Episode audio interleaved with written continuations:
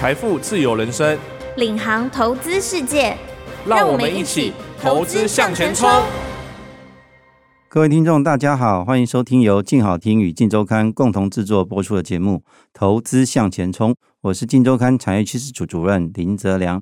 现场我们邀请到的是镜周刊产业趋势组的记者陈碧珠，呃，碧珠跟大家打个招呼吧。嗨，大家好，我是陈碧珠，小朱。是的，小朱。呃，前一阵子苹果好像发表了一个新产品，这个产品是什么？MR。MR 是 OK，提到 NR 的话，可能大家就会想到所谓的元宇宙这样的一个概念，这样子。那其实元宇宙在去年相当的火红，嗯。嗯，今年似乎稍微有一点降温，但其实呃，它的产品其实都还在持续的推出。当然，那就我理解的是，呃，也是从你的这个文章里面看到了一个现象，是。好像说元宇宙这个东西，其实在呃医疗这个领域已经所谓生根了，这样子。它在这个疫情期间发展出了很多相关的应用，可以来跟我们分享一下，说你所看到的一个现象这样子吗？嗯嗯，其实元宇宙一直以来，大家都会一直以为是游戏啊，哦，或者玩电竞的时候，哦，好像很享受，然后有那种沉浸式的感觉。那、嗯、其实这一次采访当中，呃，跟分析师还有受访业者才发现，其实真正落地，然后有成为实际的刚需，在医疗的领域是非常火热，就已经有商业化的应用。对对对，然后甚至就是我们可以从一张。FDA 就是我们讲的美国食品药物管理局，嗯、呃，美国是药的重要国家，台湾的食药署对这样的对对，他们核准的清单可以更清楚的知道说是。哦，元宇宙在这个领域其实是非常的风风火火啦。二零一五年到现在，其实我们讲元宇宙有分虚拟实境。啊，也有讲说叫做扩增实境，就是 AR。有玩宝可梦的可能就比较知道这样子。对对对，甚至有所谓的两个加在一起叫混合。那这个部分呢，对，在二零一五年到现在，其实 FDA 认可用这种仪器可以就呃作为医疗行为的这样子。对，有四十项哦。可是很有趣的是，在这三年，今年二零二三嘛，好，我们可以说从二零一九、二零二零。就是 COVID nineteen 发生到现在，这四十项里面有三分之二是在这三年被核准的。OK，大概二十七项，八年陆陆续续核准了四十项，对，是最近的三年就占了将近三分之二的。对对对，就是我们可以这样解释，就是说，哎、嗯，其实疫情期间，其实这些投入医材的厂商，他们更希望能够借重科技的帮忙，是就很像说数位转型一样，大家都知道说，哦，因为疫情的冲击，大家会更清楚要有效率去进行各种。不管是生活面的，甚至连治疗都是要做这样的科技的进展。嗯嗯、然后你会发现，哎，真的耶，其实 AR 或 VR 这种这么先进的东西，也许在八年前就有陆续被核准。可是这三年是最集中的，有二十七项。其中呢，我们刚刚讲 AR，就是我们用扩增实境，嗯、就是我们戴个眼镜，可能有个影像可以投射进去。这个 AR，它在这个骨科领域就包含膝关节啊这些关节十五项。可说是重中之重。科别来看的话，在骨科这个领域，对，那我就很好奇啊，嗯、因为我看到这一份表，我才会想说，我就来报题目。OK，对，想说，嗯，怎么这么有趣啊？嗯、就是为什么 AR 这种东西？嗯哎，怎么会有这么多项，而且都在骨科呢？嗯、那我就去研究一下，嗯、才写了这篇文章。OK，就我的了解，好像你为了了解这个元宇宙在医疗领域的应用，对、嗯，还特别跑到了台中一趟，这样。对对对，嗯、那一天是五一劳动节，那因为医生都很忙，就发现只有劳动节那一天，医生才有空跟我聊天那样。对，那我就特地南下去。那为什么会特别跑到台中的荣总？对，因为在追溯清单的同时，我也想说，哎，台湾到底有没有在做？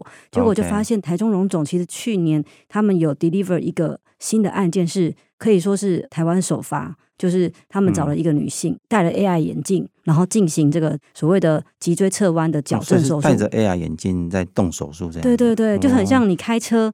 我们现在开车其实有时候不一定要放到用手机当 Google 而已，有些人可能会装一个叫做 HUD，这个题目我也写过，是就是抬头显示器。它其实就是用一个玻璃帷幕的概念叫投影嘛，是那就是 AR 的概念，那就是元宇宙。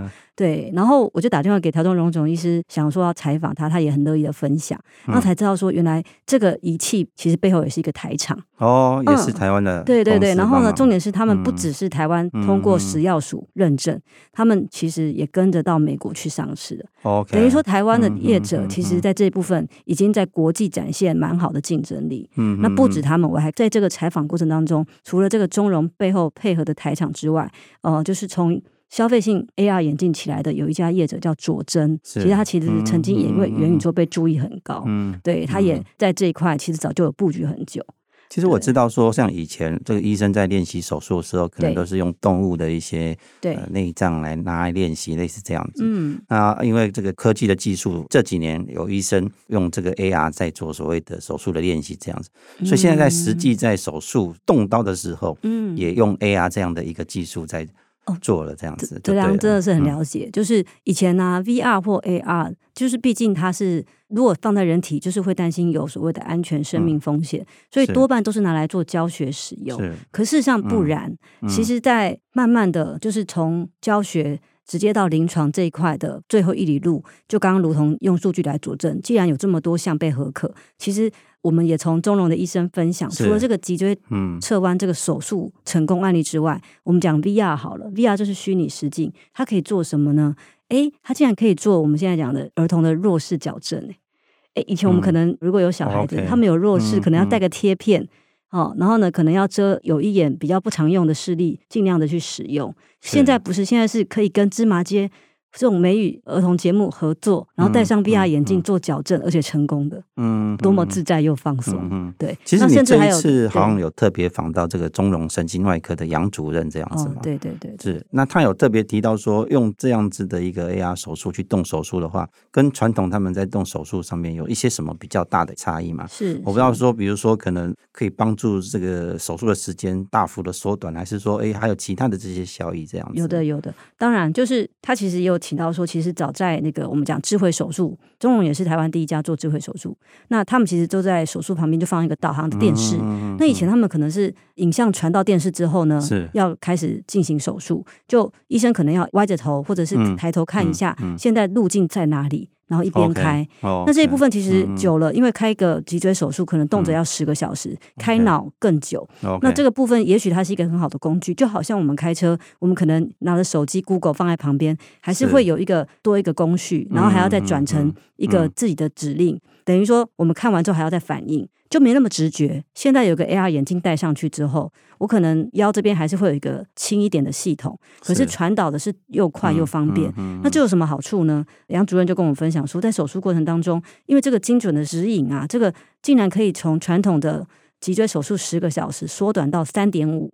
那也因为可以很清楚的辨别哪里有血管，哪里有神经，比较不容易踩到地雷，所以这个部分也造成他们整个手术出血量比以前明显的减少。OK，那对患者来说，他的恢复期就以前可能要三个月。这个女性她脊椎侧弯六十度，哎，对，她可以缩短到一个月，她就很感谢医生，她愿意接受这样的治疗，然后也觉得说这是一个非常等于是科技的见证。所以可能在呃一般人的眼里，AR、MR 看起来是酷炫，嗯，可是在这个医疗领域的应用上面，其实有很大的一个帮助。刚刚听你这样讲，其实哎。时间上面的缩短其实就蛮可怕的，十个小时变成三点五个小时，这个减少了一半以上的一个时间，这样子。没错，没错。那当然，对医生来说，他也是啊，因为医生自己也有职业病，他就不用歪头嘛。嗯。那当然，他更放心。所以杨主任就跟我们分享说，他在整个过程当中可以说是整个导航的延伸，甚至这个眼镜对他来说就是多了一双透视眼。嗯。所以，对可能在手术的经验值上面比较没有那么丰富的年轻的医生来讲。这个技术应该有很大的帮助。嗯，对，就是借力使力。当然，我们终究还是会仰赖经验法则，但是有这个的加持，不论是从教学、实习到最后直接上刀，都会比较快速。OK，嗯，刚其实你有提到一家台厂叫佐真这样子，嗯，对，对，在这一次的中龙的这个元宇宙的医疗里面，他们其实有一些产品这样子，嗯，那其实我这一阵子也有去参观了所谓光电展，我看到佐真的摊位其实还蛮多人的，嗯，跟我们介绍一下这家公司，嗯，它的一些比较特殊的产品或是技术，嗯，佐真其实也是因为聊才发现，他们在十年前就开始耕耘 AR，那一开始他们的技术可能就是所谓的近眼的通讯模组。就是微小的通讯模组化.然后呢，他们会开始发展到就是用比较是短距离的方式，也是因为看到这个趋势。嗯，那但是跟医疗插上火花，其实也是一个不能说误会，应该说是美丽的意外。因为当初这个佐真的总经理他就跟我分享说，大概在二零一七年左右，他们有去 Bay Area，就是那个湾区参展嘛。那当然就是一定会看到很多美国，对对对，嗯嗯、他们就秀了他们这些眼镜啊，结果就有厂商就开始。介绍这一家公司叫做 Inside Medical，它是一个美国骨科医生组成的新创。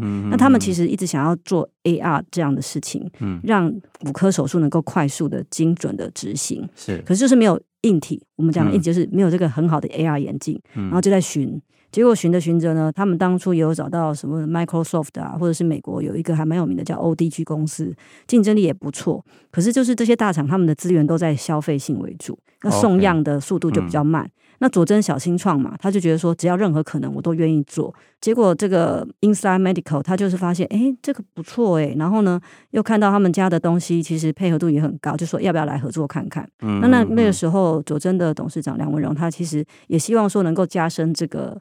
两方的一个长期的关系，就也有入资，嗯等于支持，就没想到这个缘起，等于把他们家在 AR 这个眼镜带到一个很立居，但是又很有竞争力的一个地位。嗯，对。听你这样讲，好像佐证一开始并不是这一家美国新创的 Inside Medical 的一个第一的选择。对。可是经过的这个长期的磨合之后，嗯，反而他成为他最后能够取证的这个重要的合作伙伴。对，就是雨水互帮，因为你有软体这个。AR 的成像其实还是要透过一个系统，就是软体才能够投到眼睛那边去。是可是你的软体有了之后，你还是要硬体去投影嘛？那这个眼镜的镜眼的通讯的那个，比如光学演算法，这些都是要靠佐臻他们的研发团队来跟他们配合。那他们也有分享说，因为比起消费性，我们讲医疗是有效跟安全这两个最重要。对，那这两个其实是最难的，所以他们磨了四年。OK，嗯，对，就是四年之后，他们才发现哦，一般消费性可能生命周期很快，马上就上市。可是这个我们讲 FDA 它的要求哦，你要投射这个影像到跟人体接近，这个误差只能在半颗花生米大哦，哇，才能够过关，表示你是执行风险算低的手术。是对，那光这个东西，他就有分享说，对，它很精准。对，像哈高就说，哎，那 AR 眼镜要怎么配合？以前可能我戴个眼镜我就可以玩 game 嘛，可是现在医生他要动不动，可能他的抬头姿势都会牵涉到他怎么样去处理这个演算法。嗯、那这个部分你如果不是医疗人士的回馈，嗯、其实做这种工程来说，他们根本不了解这个他们的需求。是听起来戴 AR 或是这个 AR 的。相当的装置动手术比这个玩所谓的 game 要难得多了。哦，你不能把人当游戏，是 是是，是是打怪 啊，对啊。不过呃，就说佐臻他跟这一家 Inside Medical 对拿到美国的这个 FDA 的这个认证产品的认证之后，对，他们目前实际产品已经有在所谓的手术上面开始在进行。有的有的，其实聊了就说，哎，刚刚也许中荣他是台湾第一家，事实上佐臻早就出海了，因为搭着 Inside Medical 的这个肩膀。他们就早就已经在国际市场打开，尤其是美国嘛，在目前为止，他们在二零二一年七月。拿到这个 FDA 认证之后，其实等于佐臻也是台湾第一家在美国上市的 AR 眼镜供应商。是，那他们公司就说，其实到目前为止，这个累积的案例哦，执行案例有七百多个哦。嗯，然后呢，出货当然就是可以说一定是配合的嘛。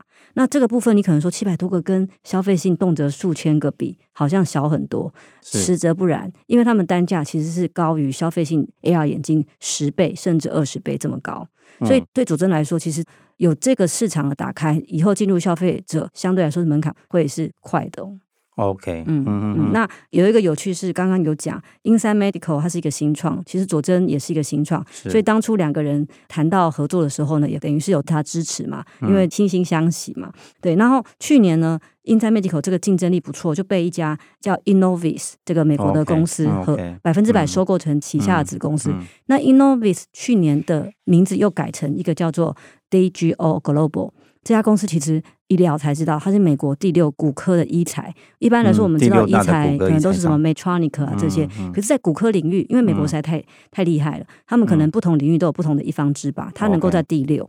那也因为这个关系，所以佐臻当初除了业务往来，这个资金因为随着这个并购，他也拿到一些资本利得。嗯，对啊，等于是。母以子贵了嘛？对对对，那这个事业也等于是可以跟着打开，所以对他们来讲，他们也觉得说，呃，真的不错。另外呢，今年佐臻也办了私募，哎，那个红海也入也参与了。所以红海参与是希望将来也能够 对对，就是制造上面。里面上面有没错，等于说他也看好佐臻这一块，就是我们就可以完成一个实证，就是说，哎，其实这一路走来，看起来好像慢慢的、慢慢的才发酵，可是已经被看见了。那在医疗领域，他也觉得说，如果红海进来的话，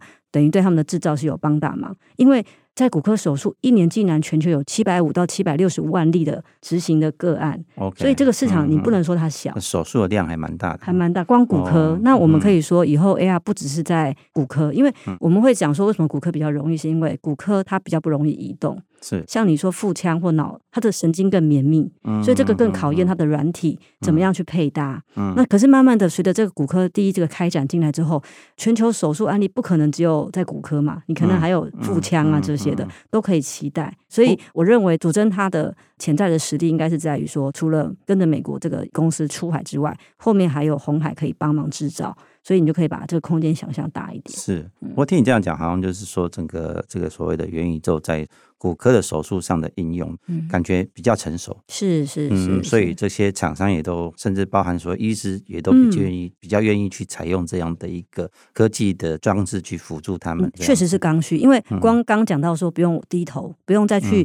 像我们开，就很可以很专注着看着，很直觉又很快，对，就等于有一个东西、嗯。那他视野会打得比较开吗？嗯，当然。然后，但是除了开之外，就是这个软体的配合，就是我可以清楚的知道说下一步要做什么，这个指示也是软体能够结合的一个很好的好处。嗯所以它真的是在医疗上面来说，我觉得实际很有感的东西。OK，对对对。那对医生来说，他的眼镜是轻的，是对，不像以前可能要戴大的。那这个随着轻薄短小，有我看过佐证的产品，其实比其他的所谓的这些嗯做所谓 AR、MR 的这个科技厂商做的更所谓的轻薄短小。对对对，那在这一块其实更考验他们晶片怎么做到我们讲近眼的显示嘛。对，能够在近眼里面显示又精确又又能够达到安全。除了佐证之外，好像小朱这一次你也访了另一家新创公司台湾股王。哦，对啊，就是刚刚讲嘛，中融其实它背后配合的台厂其实就是台湾股王。OK，对，那嗯，哎，刚好因为台湾股王也坐在台中科学园区嘛，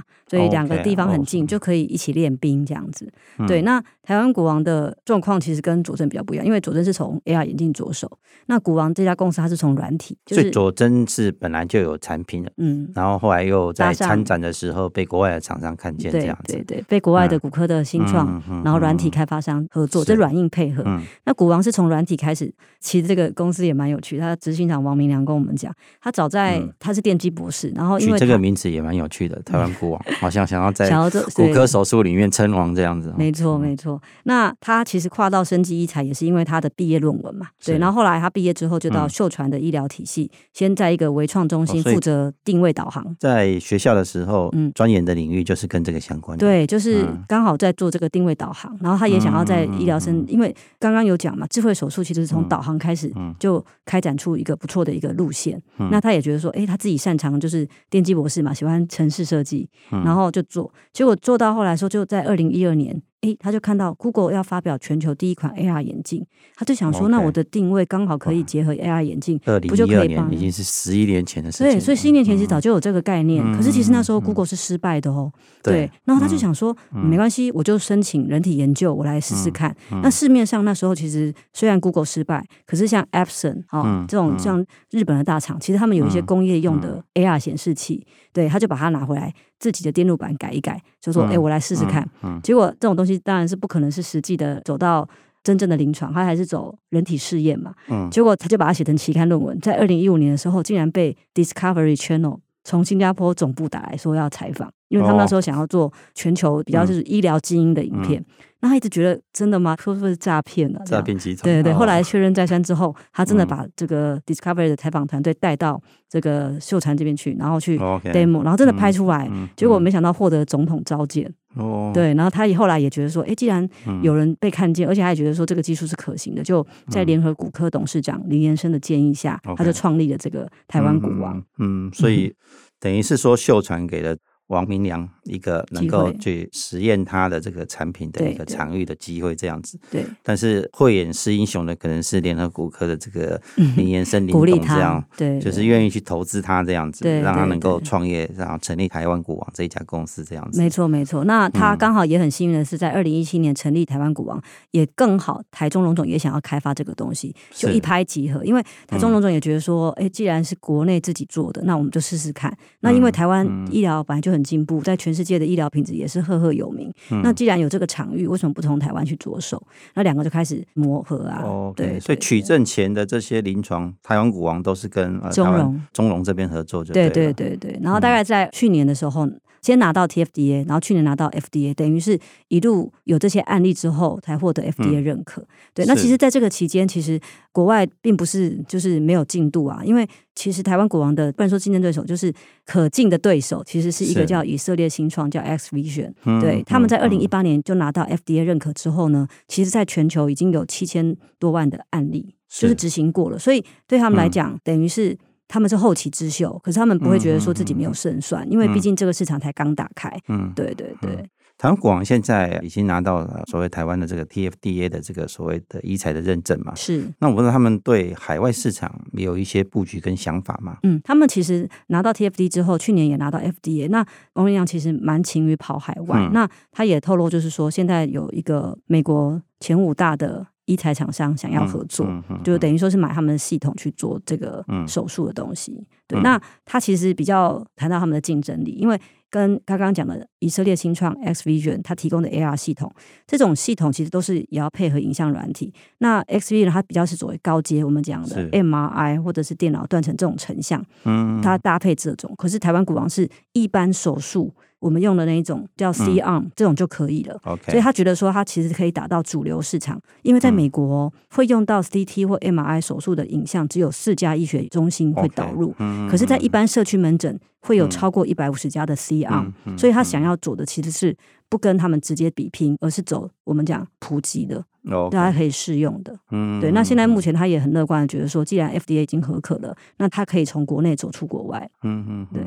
其实，在你的文章里面哦，他有提到一个可能未来 AI 发展的一个新的趋势，就是跟所谓的机器人手背来进一步的结合。嗯，前一阵子我刚好也有看到工研院的一个。